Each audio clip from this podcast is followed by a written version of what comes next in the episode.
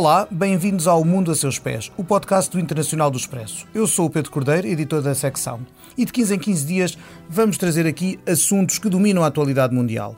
Para decifrar um mundo cada vez mais complexo, contaremos com os nossos jornalistas, mas também com correspondentes e outros convidados que nos ajudarão a explicar o que se passa nas várias paragens do planeta. Não estaremos necessariamente colados aos episódios da quinzena, mas a grandes questões de interesse global, procurando voltar a nossa análise para o futuro. Neste primeiro episódio, gravado na manhã de sexta-feira, 20 de setembro, vamos até Hong Kong. O pequeno território asiático é, desde a passada primavera, palco de protestos que começaram por causa de um projeto de lei sobre a extradição, mas são hoje algo bem mais vasto e põem em causa todo um regime político. A sua dimensão e a dureza da repressão tiveram eco em todo o mundo.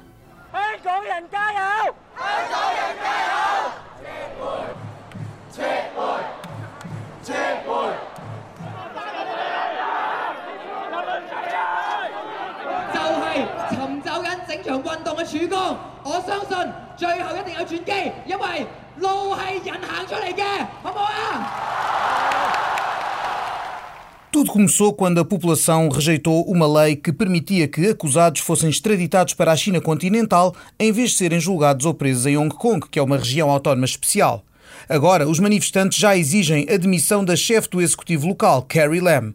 Ela própria admitiu que gostaria de abandonar o cargo se a deixassem.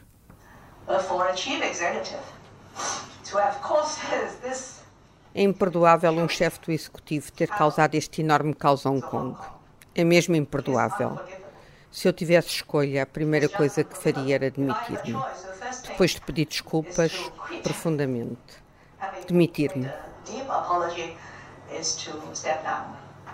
Para perceber o que se passa, temos connosco o jornalista António Caeiro, colaborador do Expresso, que viveu quase 20 anos em Pequim, onde foi delegado da agência Lusa. Regressou no ano 2015. É também autor de vários livros sobre o país a que chamam o Império do Meio. Olá, António. Hey, ni hao. Com pouco mais de mil quilómetros quadrados e uma população de 7 milhões e meio de pessoas, Hong Kong foi uma colónia do Reino Unido desde o século XIX e até 1997, ano da devolução à República Popular da China. Ficou na altura consagrado o modelo Um País, Dois Sistemas, preconizado pelo líder chinês Deng Xiaoping. Territórios como Hong Kong ou Macau, que se foi devolvido dois anos depois, seriam integrados na China, onde vigora um regime ditatorial e comunista, mas mantendo as suas características políticas e económicas, nomeadamente maior liberdade nestes dois campos do que no resto do país. No fundo, uma difícil quadratura do círculo entre capitalismo e socialismo, entre abertura e autoritarismo. A primeira pergunta que te faço, António, é: terá este modelo atingido o seu prazo de validade? Esse é o grande incógnita desde o início. Uh, convém talvez recordar que a forma Um País, Dois Sistemas nunca foi testada em nenhuma parte do mundo. Ela foi inicialmente pensada uh, em 1982-83 para facilitar a reunificação pacífica com Taiwan, mas só seria aplicada pela primeira vez em Hong Kong em 1997. Aí, na, chegar, esta forma estará em vigor durante 50 anos, portanto, em 2047 será revisto, mas um dia, quando perguntaram a Deng Xiaoping, e depois destes primeiros 50 anos, ele disse, ah, se calhar mais 50 anos. É, era o pragmatismo associado ao, ao, grande arquiteto da política da reforma e abertura da Xinga, Deng Xiaoping, mas desde o início que era, havia uma grande apreensão e perplexidade com a forma como isso podia ser aplicado, porque na prática significava que, embora a área, a defesa e as relações externas fossem da competência e são da competência do governo central chinês, as outras políticas socialistas, estamos a pensar, por exemplo, no controle sobre a imprensa, na política de um casal um filho, nada disso se, aplica, se aplicaria a Hong Kong. Mas, de facto, o Partido Comunista Chinês tem dificuldade em lidar com, com o pluralismo político e a crítica porque se compararmos o que se, como é a vida em Hong Kong e como é do outro lado da fronteira Shenzhen, que é, que é igualmente uma zona, é uma zona económica especial muito próspera e desenvolvida, que é a sede, aliás, das grandes multinacionais chinesas, o Huawei, ZTE, etc., eh, há, a grande diferença é, de facto, a liberdade.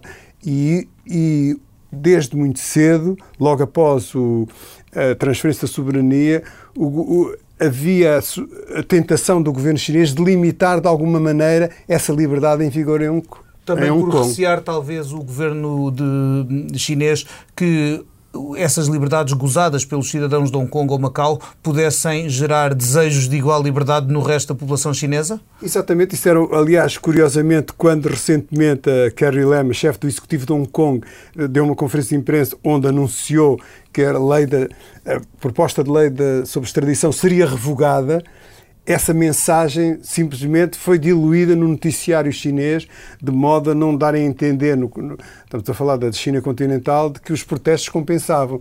O público chinês, cuja informação a que tem acesso é rigorosamente controlada. Um, pelo Ministério da Propaganda e, pelo, e cuja função da imprensa na China é propagar e, e, orientar a população de acordo com as instruções do, do, governo, as pessoas não ficaram a perceber taxativamente que os protestos resultaram, que foi uma vitória e que, que forçou, forçou, o governo a, a, mudar de posição. Portanto, isso é, de facto, uma preocupação também. Vamos tentar perceber uma coisa. Esta lei. Uh que no fundo foi proposta, mas que não entrará em vigor tão depressa, porque foi até foi retirada. Mesmo. O que é que ela previa precisamente? Ela previa a extradição de pessoas sus, uh, suspeitas de crimes para uh, a China, segundo algumas condições, dependia, não eram todos os crimes, mas no fundo, o que as pessoas receavam e que, e que, temem é, e que não têm como certo, é que haja independência, suficiente independência do, do sistema judicial chinês para julgar as pessoas uh, com, com, justiça. E isso é um dos grandes patrimónios de Hong Kong. É o, é o, a herdade vem do tempo inglês já, da rule of law. A independência dos tribunais em Hong Kong existe mesmo. E o receio que havia é que pessoas suspeitas de de vários uh, crimes económicos e outros, mas que fossem uh, extraditadas para si e julgadas e condenadas apenas. presumo que a perspectiva de ser preso numa prisão de Hong Kong seja, apesar de tudo, menos uh, assustadora do que ir para uma prisão na China continental. Porque as garantias de defesa estão consagradas. O, nos, os tribunais chineses, o, o, a justiça penal chinesa, praticamente quase não há absolvições. Quanto muito há réus que se, que se arrependem e que merecem, por isso, uma atenuação da pena, mas, portanto, o, todo no fundo, toda a independência dos tribunais não está garantida. Isso é explicitamente rejeitada, não há separação de poderes na China. Agora, claramente isto já extravasou essa esfera, porque a lei foi retirada e os protestos continuam, ainda, ainda eh, nos últimos dias tem continuado a haver eh, mobilizações e uh, a mera retirada do projeto de lei não acalmou os ânimos. Uh, em, como é que isto cresceu tanto? Esse foi o pretexto das, mani das, manifestações que levou à rua um número sem precedentes de manifestantes. Estimo um milhão e meio uma vez, dois milhões outra vez. Estamos dois milhões é quase. Estamos a falar de um país com, um 7,7 milhões e meio. É? Portanto, é, é, muita gente e que nunca se tinha visto, as maiores manifestações de sempre. Mas entretanto, o, voltou, re, reemergiu a grande questão com que se debate a sociedade de Hong Kong, que é o papel da democracia. Isto é em 22 anos depois da transferência de poderes, a população de Hong Kong ainda não elege o seu, seu chefe do governo por sufrágio direto. Quem ele, o, o chefe do executivo é escolhido por um, um colégio eleitoral de 1.200 pessoas. a maioria afeta-se a Pequim e só há um número limitado de candidatos e o Conselho Legislativo tam, também metade, metade dos seus membros não são eleitos por sufrágio direto. E isso voltou a ser outra vez a questão. As pessoas, como há cinco anos, o movimento ficou conhecido como Umbrella Movement, o movimento de chapéus de chuva, porque isto passa-se em Hong Kong no verão, a estação das chuvas, com alto teor de umidade. É preciso ver também que Hong Kong é um dos, países, é um dos, países, um dos territórios mais densamente povoados do mundo. Só a ilha de Hong Kong, que é uma das ilhas que é, tem terá talvez o dobro da área de Porto Santo, mas tem mais de um milhão de habitantes. E, portanto, é um, e tu esse... falas do, do, do movimento de, de, dos, dos guarda-chuvas, vamos recordar, portanto, foi, foi, um, foram, foi uma série de manifestações e protestos em 2014, precisamente quando havia a promessa de maior democratização das eleições para o poder local, para o, poder, portanto, para, o governo de Hong Kong, e que a China acabou por voltar para trás e, e, e só permitir a eleição com candidatos pré-selecionados por Pequim. Este movimento a que assistimos hoje é, de alguma forma, herdeiro dessa, desse protesto de 2014? É, no fundo, é, esse movimento acabou por não triunfar, visto que a principal reivindicação do movimento da 2015 era a consagração do, do, do sufrágio direto, isso não, não, não, entrou em vigor, mas um dos grandes animadores do movimento, Joshua Wong, que é, é, voltou a emergir agora.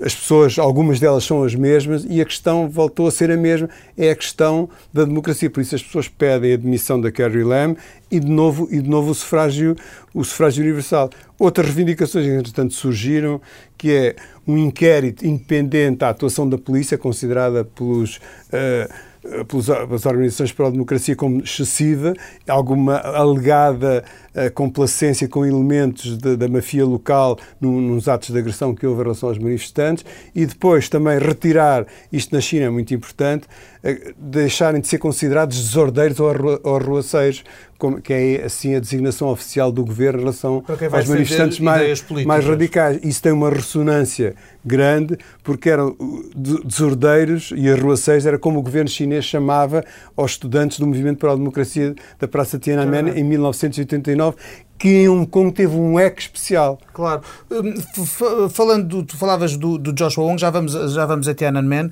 tu falavas do Joshua Wong, que foi, um, no fundo, o rosto do, do, do dos protestos dos guarda-chuvas e que protagoniza também os atuais ele chamou a atenção na altura pela sua uh, tenríssima idade. Era, era, era muito novo, continua a ser, porque não passaram assim tantos anos, e uh, isso leva-me a, a, passar ao assunto da juventude uh, de Hong Kong, porque o que nós vemos nestes protestos, nas imagens que nos chegam, são, obviamente, são protestos transversais, mas nota-se uma predominância de jovens, nomeadamente jovens que não têm idade sequer para ter vivido na Hong Kong britânica, não é? Quais são as perspectivas destes jovens, o que é que eles, em que é que eles diferem das anteriores gerações e, e como é que se vai conseguir gerir sua, os seus anseios, os seus desejos e, as suas, e a sua revolta? Isso é um grande quebra-cabeças para as autoridades de Pequim, porque bem, este, o Joshua Wong eh, nasceu em 96, um, um, meses antes da, da transferência de poderes em Hong Kong, e cerca de um, quase um terço da população tem menos de 30 anos. Portanto, a, a, transição já foi há 22 anos. A maioria, quase um terço da população ainda não andava na escola quando, uh, quando Hong Kong passou, passou a estar sob a bandeira vermelha, para utilizar uma metáfora muito comum em Pequim. E isso é um motivo de perplexidade para as autoridades de Pequim, porque não só e há campanhas de, para promover uma educação patriótica, isto é, mais alinhada com os valores da República Popular da China, mas isso não tem tido eco na população de Hong Kong. Pelo contrário, parece haver uma, uma identidade mais forte agora. As pessoas, há inquéritos, as pessoas, em vez de dizerem que são chinesas, são, identificam-se como Hongkongers, uh, hongkonguenses, digamos assim, se, se há tradução para esta expressão. E isso e há, o governo chinês tem procurado aliciar essa juventude que teoricamente devia estar conquistada para a causa do, do socialismo com características chinesas, mas há ali um problema que se, que se repete. É, por exemplo, sei das histórias exemplo, de jovens estudantes que são, vão com bolsas, eh, convidados a passarem um mês na República Popular da China, a Pequim, inteirar-se de ver a Grande Muralha, a Cidade Proibida, todo o património cultural e histórico. E a ideia de doutriná-los? A ideia é reconciliá-los, digamos, e criar uma maior intimidade com a cultura tradicional chinesa, mas esse mesmo jovem depois chega ao seu quarto e depois não consegue aceder ao YouTube, não consegue ir ao Google, e isso, quer dizer, torna logo ali um. Quer dizer, é, em termos de soft power, é um tiro no pé. E isso não se vê maneira como é que é possível conciliar uma liberdade que está, é dada como adquirida em Hong Kong e passada a fronteira deixa de entrar em vigor. E, essa, isso não se faz só com a educação patriótica, isso se faz de outra maneira, não é? Puxando um pouco a, a, a nossa, a, às ligações de, de, de, Portugal também com a China e com, e com todo este assunto, por que é que há uma diferença tão grande entre a mobilização popular em Hong Kong e em Macau? Em Macau não se assistiu, houve, houve algum eco destes protestos, mas não se assistiu a nada com a dimensão comparável à, à, de, à de Hong Kong. O que é que leva a que em Macau, ou, ou, ou, ou se não for assim, desengana-me, porque é que em Macau parece ser tudo mais pacífico? A, a, dimensão também é, é, é, totalmente, é totalmente diferente, desde logo física. Uh, estamos a falar de um território com 10 vezes mais que a população de Macau e com uma tradição de sociedade, com uma sociedade civil também muito mais desenvolvida que Por herança tem, britânica que floresciam já do, as universidades, as várias universidades uh, de Hong Kong, a imprensa, tem uma imprensa uh, muito, mais, muito mais atuante, em chinês, e, uh, a imprensa chinesa também e a imprensa de língua inglesa. Portanto, há uma, eu, sempre foi muito mais cosmopolita, Hong Kong, nomeada, era, um, era, era o Hollywood do, do, do, do Oriente, aqueles filmes do Wong Kar Wai, Chongqing Express e outros mostram isso, havia, havia na altura, era no, entre dos territórios que não tinha cotas à exibição, Hong Kong era, o, era o território onde os filmes locais eram mais populares que os filmes de Hollywood. E de facto havia, era o cinema era muito popular, a, a música, enfim, a artes havia todo um clima de. Eh, o Estado de Direito funcionava, né, no sentido. Não havia democracia, o governador era nomeado pela coroa britânica, obviamente, mas a sociedade civil, enquanto tal, era muito mais desenvolvida. Portanto, era nomeado por uma. Por uma durante, por exemplo, pelo menos durante algumas décadas, foi, foi nomeado por uma democracia. Pois, pois. mesmo e, não sendo eleito. E de maneira que isso, fa, isso acho que isso contribui muito para a diferença. E por, por outro lado, era era era bastante mais cosmopolita. Macau sempre foi um pouco mais pequeno e, uh, e havia uma. Uh, era mais internacional, sempre foi, penso eu que isso.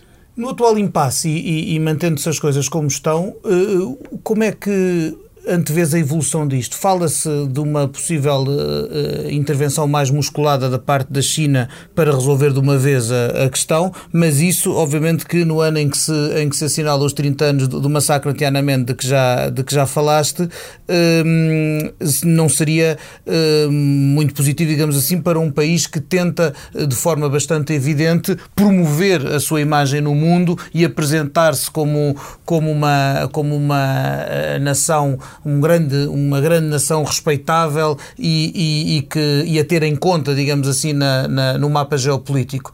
Eh, como é que a China pode lidar com isto sem entrar numa repressão brutal que, que, que, volta a trazer às imagens, aos ecrãs de todo o mundo, imagens de, de, de morte de, de, milhares de populares? O, o, risco, o risco é enorme mas se pensarmos que em 89 também houve esse risco estava presente, ainda por cima eh, de uma circunstância histórica eh, especial, havia, estava cheia, Pequim estava cheia de, de, equipas de televisão, porque tinha sido a cimeira eh, de reconciliação sino-soviética, o Gorbachev encontrou-se com o Deng Xiaoping lá, estava, e portanto, mas isso não inibiu as autoridades chinesas de adotarem as medidas mais duras para eliminar o que eles consideravam uma uma sublevação contra-revolucionária. Os custos em Hong Kong seriam colossais porque aí a China evitará tudo, penso eu, uh, para uma, uma, solução drástica desse tipo, embora haja apelos nesse sentido, porque é preciso não esquecer que Hong Kong é muito importante para o desenvolvimento da China. A maior parte do investimento chinês eh, externo que é feito na China vem ainda hoje, mesmo em agosto e em julho, já quando havia estes acontecimentos, vem através de Hong Kong. Hong Kong tem um papel no desenvolvimento da China que tem sido até agora insubstituível. Eu lembro nos anos 90, quando foi a emergência de Xangai como um grande centro, e Xangai vai destornar Hong Kong, isso não aconteceu. Shenzhen está ali ao lado, que é também uma, toda uma zona económica especial, cresceu à sombra de Hong Kong. Agora o governo chinês revelou um plano para fazer de Shenzhen uma, sociedade, uma cidade socialista modelo. Tem lá a Huawei outras grandes multinacionais chinesas para substituir Hong Kong, mas também não, as pessoas não acreditam que que isso seja viável, porque o património de Hong Kong, o facto de Hong Kong ter aquele papel económico e financeiro, é, é isso, é, é a sua maior riqueza e e uma, uma intervenção mais muscular aí teria consequências não só para o prestígio do, do, do, governo chinês numa altura em que a China pretende assumir-se como uma grande claro, potência como mundial. como Xi mas... Jinping, que, que, que, tem um papel muito, muito mais preponderante do que qualquer dos seus antecessores recentes, que, com, com a sua doutrina inscrita na Constituição, com o fim da limitação de mandatos, portanto, potencialmente perpetuando-se no poder para o resto da vida. Exatamente, exatamente. Além de, mas depois também tinha, teria custos económicos elevadíssimos que. Uh, que não sei se a China está em condições também de, ou deseja correr, embora a, a contestação do papel dirigente do Partido Comunista seja um, um princípio que, que, o Partido Comunista Chinês não admite de maneira nenhuma. E é essa, essa é a sua linha vermelha. E isso é que está a acontecer ao fim de três, já passaram mais de 100 dias desde as, as primeiras manifestações a propósito da lei da extradição e o movimento continua e Agora, Pequim, tal como aconteceu há cinco anos, pode jogar um pouco também no cansaço porque, este, a porque desmobilização. isto a desmobilização, porque o, o, turismo está a diminuir, há uma série de uh, as pessoas não podem viver semanas e semanas naquela com aquela perturbação permanente. Também há o perigo de ações mais drásticas e difíceis de compreender e que desmobilizam parte o ataque, por exemplo, ao edifício onde está instalado o gabinete de ligação do governo central chinês com Hong Kong o, o ataque ao Conselho Legislativo, que é um bocado estranho, como é que a polícia deixou os manifestantes ocuparem, fazerem o que fizeram lá dentro, um pequeno grupo. Enfim, isso pode criar ali uma dinâmica que, torna, que justifica aos olhos de uma, uma fração crescente da população uma intervenção mais musculada. Mas, e portanto, a pouco e pouco o movimento perca, porque uma vitória já foi conseguida. A lei da extradição que levou à rua 2 milhões de já foi eh, já foi revogada. Já, já foi anunciado. Uh, Kerry Lam já disse que Será então questão de, continuarmos a, atentos ao que, se, ao que se passa e, e, realmente ver este que é um dos maiores desafios políticos à, à, à autoridade de, eh, de um país eh, cada vez mais importante à, à escala mundial.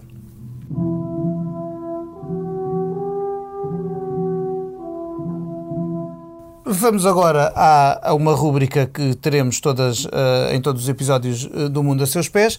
Uh, Faz-te esta pergunta, António, muito rapidamente. Se agora pudesses estar em qualquer sítio do mundo, que sítio escolhias e porquê?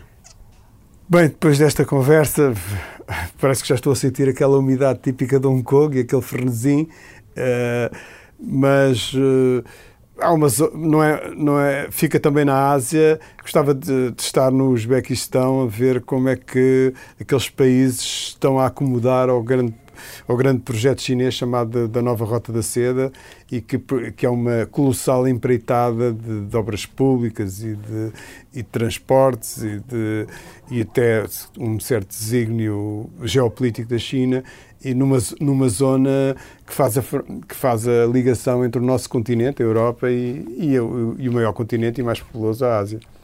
Por hoje é tudo. Este episódio teve a edição multimédia da Joana Beleza. Obrigado por terem estado desse lado. O Mundo a Seus Pés volta daqui a 15 dias com outro assunto de relevo para a atualidade mundial. Até lá!